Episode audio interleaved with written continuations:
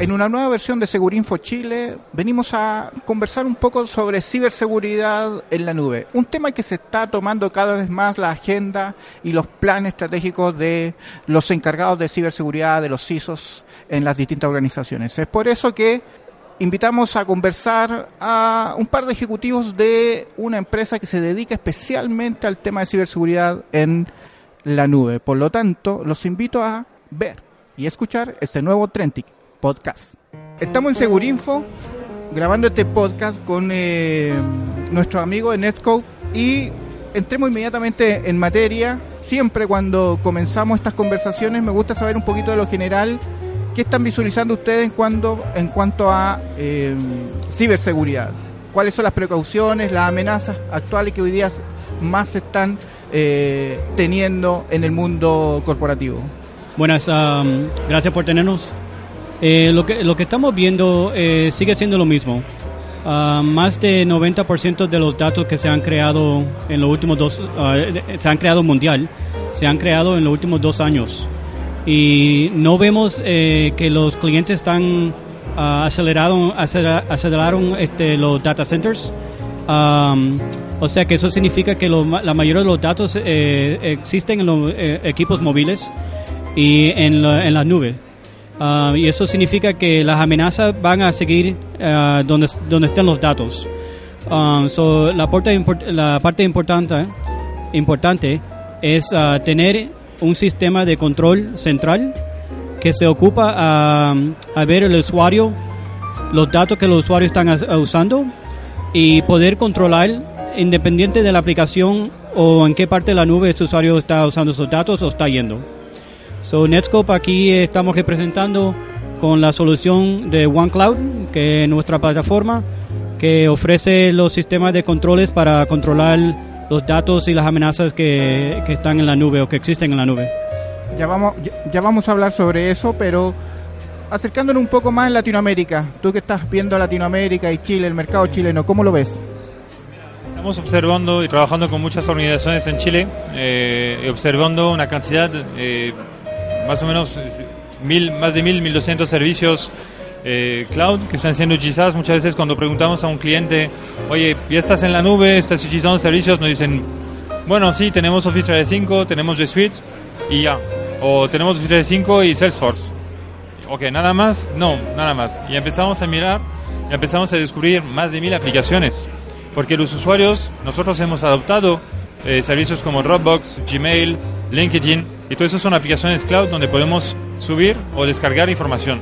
Entonces muchas veces no se dan cuenta de eso a nivel corporativo, de las áreas de seguridad, y esos son focos de fuga de información, focos de amenazas también, y también son tecnologías, el, el cloud trae eh, amenazas en el sentido de que se está utilizando para poder eh, infectar mediante ataques de phishing o mediante ataques de spear phishing.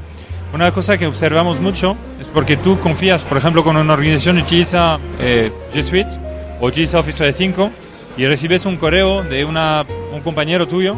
Por ejemplo, ayer estaba hablando con el cliente, eh, imaginamos, yo, eh, un, un Roberto eh, Araneda te manda un fichero eh, y Roberto Araneda forma parte de tu organización. Ahora te llega el correo con Roberto Araneda con dos Ns, arroba outlook.com. No te das cuenta que tiene dos Ns, es una cuenta, es una cuenta fa falsa, pero como el usuario lo ve rápidamente, ve Roberto Araneda, sí, conozco al chavo, eh, acepto el fichero y este fichero está infectado. Entonces hace mucho mezcla de Office 365, de servicios cloud en general, para poder difundir amenazas de nueva generación. Eh, ficheros doc infectados, con macros infectadas, con CryptoMiner, todo eso lo estamos observando mucho. Mario, ¿dónde está la complejidad hoy día en el tema de la ciberseguridad? Bueno, la complicación se pone porque um, hoy en día las amenazas que estamos viendo están entrando por parte de nube y se, se bajan de parte de servicios de Amazon AWS, uh, Azure o GCP.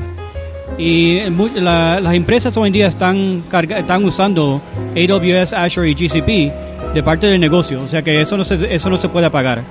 Y um, es ahí donde se pone difícil.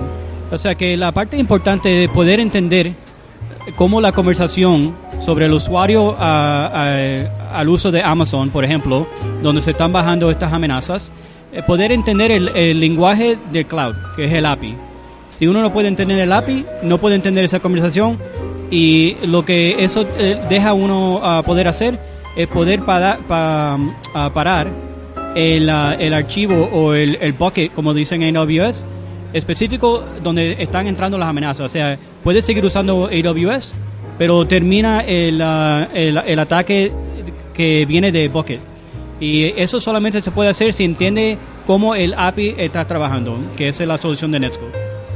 y, y cómo de alguna manera eh, este tipo de amenazas eh, lo están internalizando dentro de las organizaciones, porque en- en- hay eh, grandes corporaciones que tienen un CISO y tienen una área de ciberseguridad y por supuesto que ellos están preocupados y de Sí. robustecer todos su, eh, sus sistemas de alguna manera, pero en organizaciones más pequeñas no necesariamente está el rol del CISO, no necesariamente está, hay una unidad encargada de ciberseguridad, ¿cómo ellos ven que están haciendo frente a, esta, a estos eh, amenazas? Y, Eh, que, y que agregándole además que, perdón, que cada vez están más en las nubes. Claro, sí, hay un fenómeno también que está ocurriendo y es que no hay talento. Es muy difícil hoy contratar talento para una organización, un cliente final. Cuesta mucha, eh, cuesta mucho, piden mucho los ingenieros que saben eh, y cuando los contratas que no saben, pues los tienes que formar y luego cuando vas, cuando ya saben, pues ya los contrata otra empresa por un poquito más. Es muy muy complejo eh, a las organizaciones. Entonces, en ese escenario también donde eh, hablabas de los múltiples focos, ¿no? Los usuarios hoy se conectan desde cualquier lugar. Utilizan su dispositivo personal, su dispositivo corporativo para acceder a aplicaciones que están en la nube. Entonces van a subir los datos en la nube. Entonces los datos y los usuarios ya no están en un perímetro. Hay falta de talento para poder administrar tecnologías de seguridad perimetral. Entonces el perímetro desapareció y adicionalmente a eso hay hoy más del 99% del tráfico está cifrado. Entonces, si quieres descifrar el tráfico en perímetro, te cuesta mucho, mucho procesamiento. Y ahí son más máquinas, más conocimiento. Entonces, lo que están haciendo muchas organizaciones es mirar a un proveedor en la nube que sea capaz de dar una respuesta integral a través de una plataforma única, porque si tienes 50 plataformas tampoco te va a ayudar, eh, para poder cubrir tanto las tecnologías de seguridad enfocadas a la navegación web, enfocadas a la parte de SaaS, la parte de uso de aplicaciones eh, cloud, como por ejemplo Office 365, LinkedIn, WeTransfer y otras. Y luego toda la parte de cobertura también para infraestructura como servicio, como Amazon Web Services, GCP, porque es mucho más fácil levantar un servicio en Amazon que, que pedirte un servidor, importarlo a Chile, instalarlo en data center. El tiempo para poder desplegar una aplicación es mucho más corto en un cloud público. Y por eso se está adoptando mucho por las áreas de desarrollo. Entonces, buscan un proveedor único para poder aportar una tecnología única. Aquí estamos Netscope. O sea, eso por eso estamos viendo mucha adopción de la plataforma de Netscope. ¿Y en qué consiste la plataforma Netscope? Explíquenos un poco. Bueno, la plataforma Netscope ah, consiste de varios servicios. Ah, principalmente tenemos de servicios de, de que proban que, que, que- que dan visibilidad. Eso de, de parte de Analytics. Ah, también tenemos servicios que, que am, te ayudan a poner control de parte de DLP. Tenemos servicios de, threat protection para las amenazas. Ah, tenemos servicios de machine learning um, y tenemos servicios de, proxy. Um, lo que estamos viendo es que ah, todos estos servicios son necesarios porque ya, ya se sabe que la empresa, la mayoría de los usuarios ya están usando la nube. Hoy en día vemos ah, 85% del tráfico que está saliendo de la empresa que ah, está saliendo a la nube. O sea que um, eso es un cambio de lo que hemos visto en el pasado. En el pasado hemos, hemos visto ese tráfico que está yendo al Internet, no necesario a las nubes. Hoy en día ya 85% del tráfico está saliendo a nube, o sea que, que tenemos que, que, eh, tener el, el- el foco en, en proteger y tener estas soluciones que protegen los datos y los usuarios en la nube. Y cuando hablamos de nubes, hay, porque hay nubes públicas, nubes Sí. privadas, nubes híbridas, por lo tanto, eh, ¿quiénes deberían estar pensando en Netscope? Eh, Los que, por ejemplo, tienen un, un, un Office 365, los que tienen eh, o, o usan la, la, la ofimática de Google, ¿quiénes deberían estar pensando en Netscope? Mira, eh, realmente cualquier cliente que esté adoptando cualquier servicio en la nube puede pensar en Netscope. Incluso si no tiene servicios en la nube, probablemente sus usuarios tienen servicios en la nube, probablemente los están utilizando. Este, te voy a comentar algunos casos de uso eh, que son muy típicos y por, por los cuales los clientes nos plantean, oye, tenemos esta problemática, ¿cómo me puedes ayudar? Eh, un caso de uso típico es que tengo Google Suite o tengo Office 365 y tengo mi información corporativa ahí. Pero no sé con quién se ha compartido mi información, no sé si la información que se compartió contiene alguna información confidencial o contiene algún tipo, si alguien me compartió un fichero y ese fichero está infectado. ¿Cómo me ayudas? ahí tenemos la posibilidad de conectarnos directamente y escanear el contenido y aplicar políticas en base a eso. El otro problema que nos plantean es, ok, tengo Office 365 o tengo Salesforce, eh, no tengo visibilidad de un usuario que se pueda descargar en un dispositivo personal información confidencial. Una vez que la información se encuentra en ese dispositivo personal, ya no tienes ninguna forma de trazar a dónde la, la, comparte ni qué está haciendo con ella. Aparte de que tienes un problema de responsabilidad porque el dispositivo no es tuyo. Entonces, en el momento que el usuario deja de pertenecer a la empresa, ¿cómo haces para remover esa información de un dispositivo que no conoces? Imposible. Es ahí entra también Netscope. Otro caso de uso típico es, ok, tengo información confidencial en OneDrive, no quiero que se la descarguen y que la suban a su Dropbox personal o la suban a un OneDrive personal o a un Gmail personal o a, a WeTransfer eso es el control del Shadow IT. Eso es lo que buscan los clientes cuando adoptan Netscope, es llegar a este punto donde pueden controlar tus datos en cualquier entorno SaaS, IaaS y también en la web, porque en la web hay muchos blogs, muchos foros, donde puedes simplemente entrar en un foro y subir un fichero o subir contenido confidencial. La idea es proteger, ir donde tu información está yendo y protegerla en cualquier entorno. ¿Y esto que es una solución para la nube, está en la nube también o es una playa que hay que instalar y que se conecta con las nubes? ¿Cómo funciona? Seguridad para la nube en la nube. Es, es nativo en la nube, es decir, que fue desarrollado desde el primer momento en una arquitectura de nube con auto o sea, la posibilidad de hacer eh, crecer de forma, de forma automática eh, una nube repartida en el mundo. Estamos también abriendo más de 50 puntos de presencia este año. Vamos a tener un punto de presencia acá en Chile en noviembre.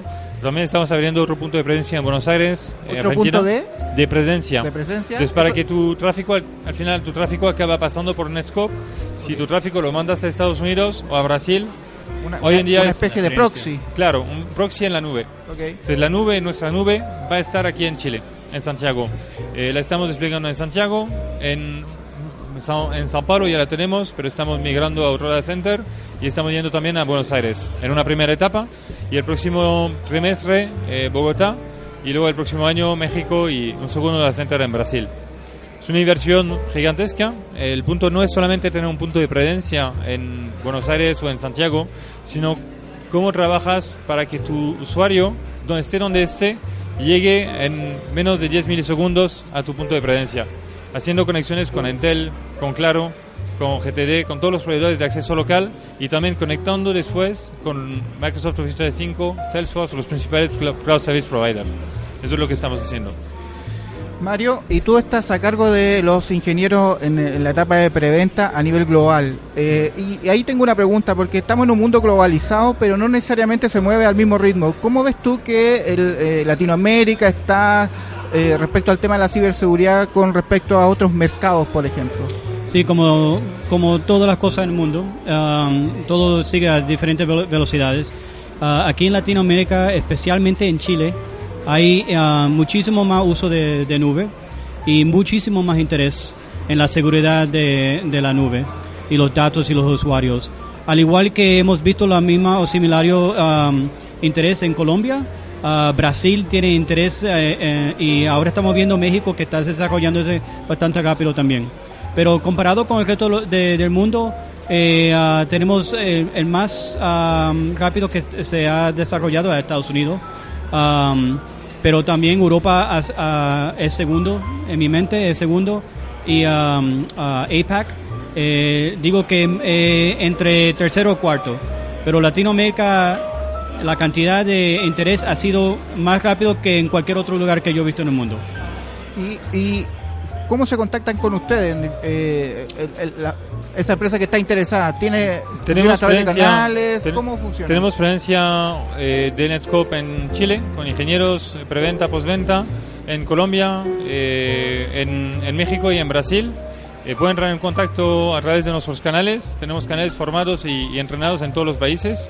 Y luego tienen, tienen la posibilidad de entrar en contacto directamente con, con nosotros a través de la dirección latam.netscope.com y ahí nos llega un correo a todos, así que alguien responde rápidamente.